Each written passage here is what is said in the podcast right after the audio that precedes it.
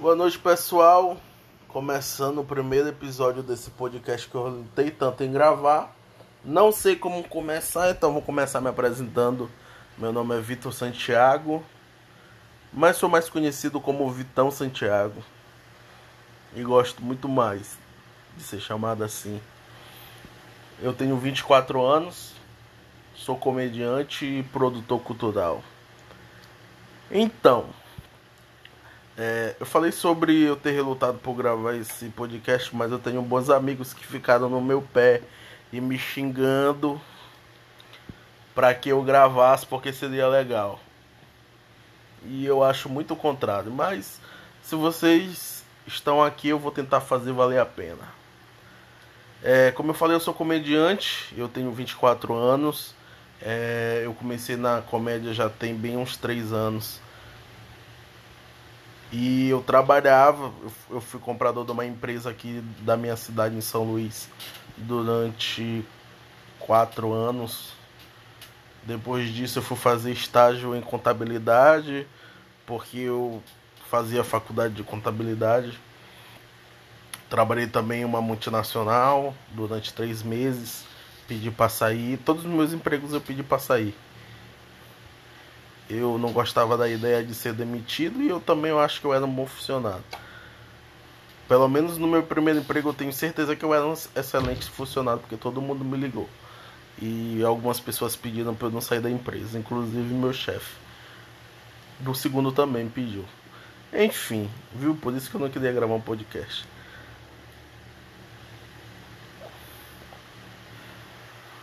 E aí eu comecei na comédia, acho que depois de eu ter saído do meu primeiro emprego, é, ainda cumprindo um aviso prévio, eu decidi começar na comédia. Eu tinha um professor na faculdade que ele tinha ganho um, um torneio aqui em São Luís de stand-up. E mano, eu sempre fui muito fã de comédia, desde criança. É, eu cresci e assisti stand-up todos os dias, todos os dias. E eu sempre pensei que eu poderia fazer aquilo, tá ligado? E aí, cara, as pessoas me diziam isso. Cara, Vitão, faz stand-up e tal. Tu, talvez tu seja bom nisso, pá. Eu acho que vai dar certo. Até que eu falei com esse professor e aí eu, ele me deu as dicas e pá, eu segui. Comecei a ser comediante. Na época, é, eu tava tinha saído do, do meu primeiro emprego. Eu estava como estagiário, que eu passei um mês e pedi para sair. E, cara, fiquei muito focado na. Fiquei muito focado em fazer show, em fazer comédia. Eu lembro que teve. Eu comecei. Minha primeira apresentação foi no dia 28 de setembro de 2017. Foi a minha primeira apresentação. Primeira vez que eu subi no palco, acho que eu fiz uns 15, eu fiz uns 5, 10 minutos. E cara, eu fiquei apaixonado por aquilo.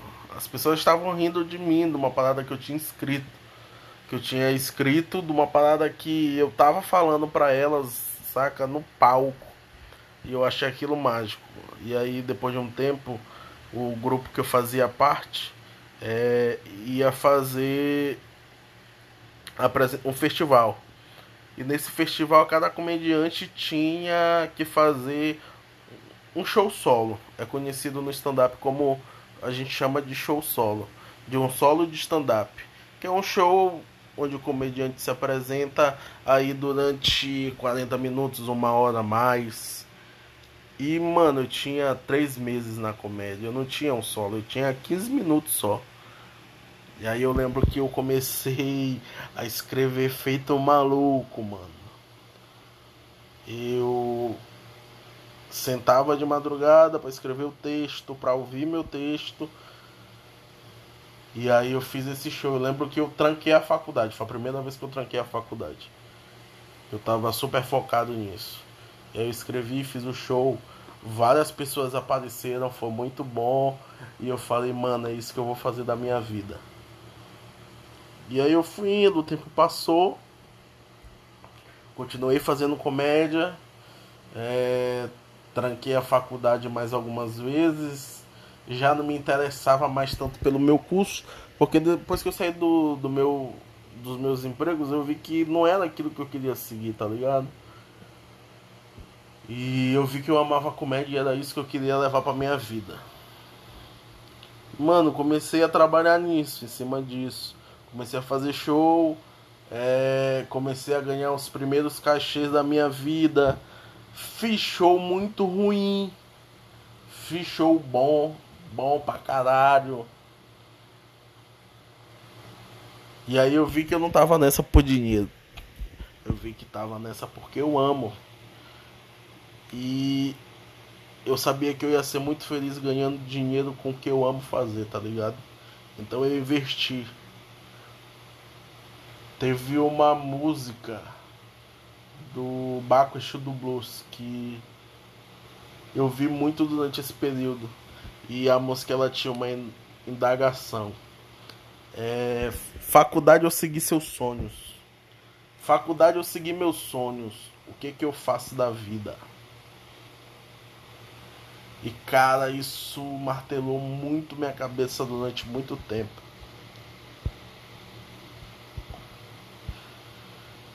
Eu já fazia stand-up, eu já tinha um projeto no shopping de stand-up para ajudar quem estava começando. É, o nome do projeto se chama Sketch Comedy, funciona aqui em São Luís todas as quintas-feiras no shopping da ilha, na Bomba Cultura. É um projeto inteiramente gratuito, a gente não recebe nada para estar tá lá e o público não paga nada para assistir. E a gente dá oportunidade para quem quer começar no stand-up. E já apareceu muita gente boa, muita gente que cola com a gente, os comediantes que estão lá toda quinta-feira. Agora não, porque a gente está de quarentena, tá tudo fechado, mas quando voltar aí, se Deus quiser, a gente volta com tudo. E cara, ficou muito embaçado para mim porque eu fazia show à noite. Eu tava fazendo show de stand-up é, para contratantes. Eu fui contratado por alguns lugares muito bons. E era tudo à noite. A minha faculdade era à noite. Então acabava que eu precisava faltar muito na faculdade para cumprir a agenda. Então eu tinha um show semanal no shopping, uma vez, uma vez na semana que eu tranquei a, eu tranquei a cadeira desse dia, só que começaram a aparecer mais shows pra, em outros lugares, tipo shoppings, tipo outras cidades. E que eu precisava me ausentar da faculdade. Foi quando eu tomei a decisão de que, cara, eu preciso trancar a faculdade mesmo, mano. Eu preciso trancar o curso todo. E aí entrou de novo a música que eu falei para vocês faculdade ou seguir meus sonhos, o que eu faço da vida. Só que aí não era uma questão só minha. Era. Eu precisava conversar com a minha mãe. Tipo, a gente tem uma relação muito boa. Para quem me segue, é, conhece, de tanto eu ouvi falar de Rosinha. Uma pessoa maravilhosa. E eu precisava dizer para Rosinha que eu ia ter que trancar a faculdade. Só que a faculdade me ver formado era o sonho de Rosinha. Não que eu nunca vá me formar em alguma coisa, eu pretendo me formar em um curso que tenha a ver com o que eu quero seguir na minha vida. Mas aquele momento era a felicidade dela, porque eu sou um jovem negro. Eu venho eu venho da periferia. Eu tinha ganho uma bolsa de 100%. É, eu fui pro Uni 100%. Então para a mamãe era uma alegria, ela enchia a boca para falar para todo mundo que eu tinha passado numa faculdade de 100%. Eu acho que eu fui na lista, eu acho que eu fiquei entre os três primeiros ou os quatro primeiros. Então para ela era uma felicidade, pô, eu não queria entristecer minha mãe porque era o sonho dela, me ver formado. E aí eu tive que conversar com ela, tá ligado? E aí eu falei pra ela, eu falei, mãe, a gente precisa conversar. Eu não moro com a minha mãe, ela não mora aqui. E aí eu expliquei pra ela, eu falei, mãe, então, tá impactando, eu tô seguindo um sonho. É, eu acredito nisso, eu, eu acredito que vai dar certo, eu acredito que eu sou bom nisso. Eu acredito que eu vou conseguir fazer essa parada virar na minha vida dessa forma. É o que eu amo. E só que o que me incomoda muito é porque eu não tenho como manter o curso. Eu não tenho como porque a agenda não tá batendo.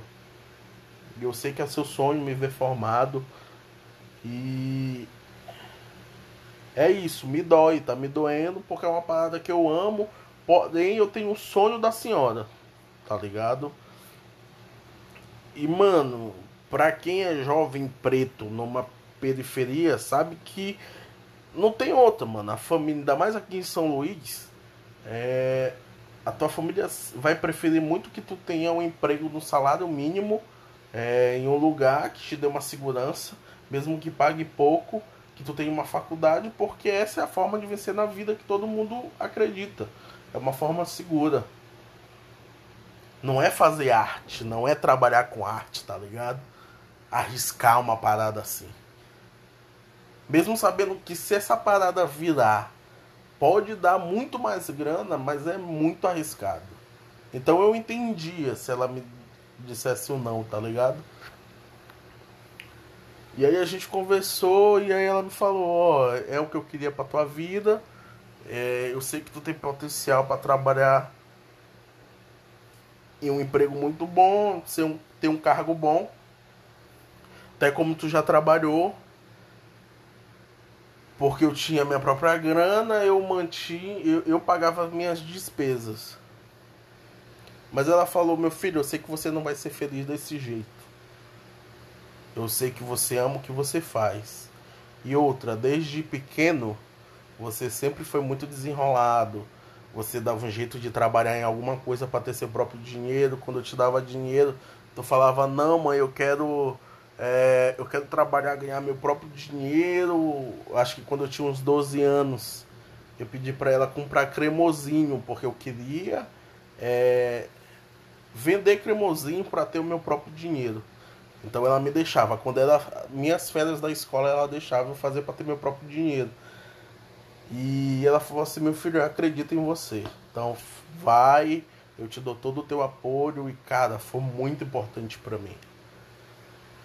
E eu lembrei as histórias de quando eu era garoto. Eu lembro que eu só podia trabalhar nas férias, só deixava eu trabalhar nas férias. É... Quando algumas vezes quando eu estava de férias da escola, eu trabalhei numa tapeçaria. É, meu serviço era desmontar sofá. Eu trabalhei em um comércio e eu acho que o emprego que eu mais gostei quando eu era guri, eu trabalhava numa casa de videogame. Meu serviço era administrar as televisões e os Playstations e tal, botar hora pro pessoal, pegar dinheiro, passar troco, isso. E eu sempre fui muito desenrolado, eu fui lembrando disso. Eu falei, mano, se eu conseguir fazer isso e na época eu fazia, porque tipo, eu quando eu comecei a trabalhar numa casa de videogame, eu tinha lá meus 14, 15 anos. E aí eu queria ganhar 50 reais por semana pra eu beber vinho, porque eu achava errado beber com o dinheiro da minha mãe. Agora ela sabe por que eu comecei a trabalhar naquela época. Que eu queria beber vinho. Uh, e eu achava muito errado ela ter que bancar minha bebedeira com dinheiro que ela ganhava suado. Então eu comecei a trabalhar para ter meu próprio dinheiro. E eu falei, mano, se eu conseguir fazer isso quando eu era criança, quando eu era adolescente, eu consigo fazer hoje que eu sou homem instruído, tá ligado? E eu acredito que é isso. O primeiro episódio foi pra me apresentar para vocês. Esse sou eu. É, esse é o Vitão Santiago. E também para levar para vocês que, cara, acreditem no que vocês fazem, mano. A galera pode dizer, ah, não, não dá dinheiro, mas também tu não vai fazer uma coisa que tu é merda, tá ligado?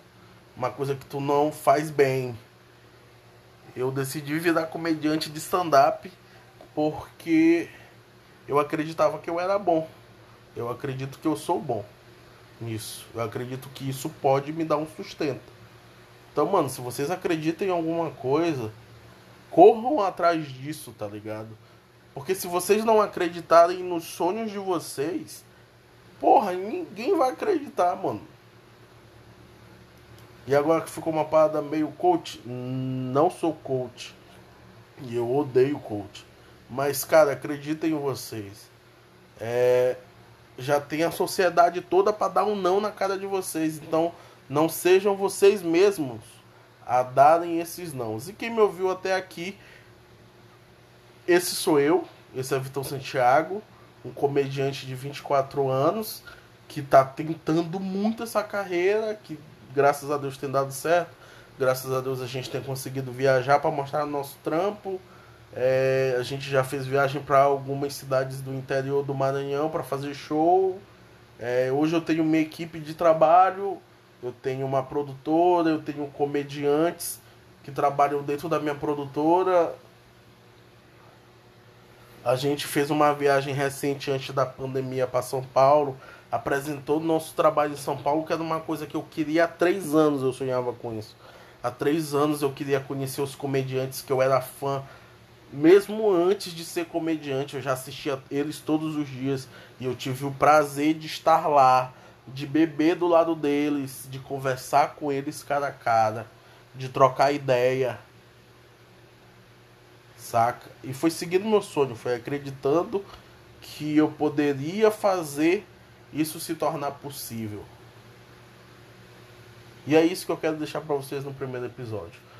Eu sou Vitão Santiago, muito obrigado por me ouvir até aqui.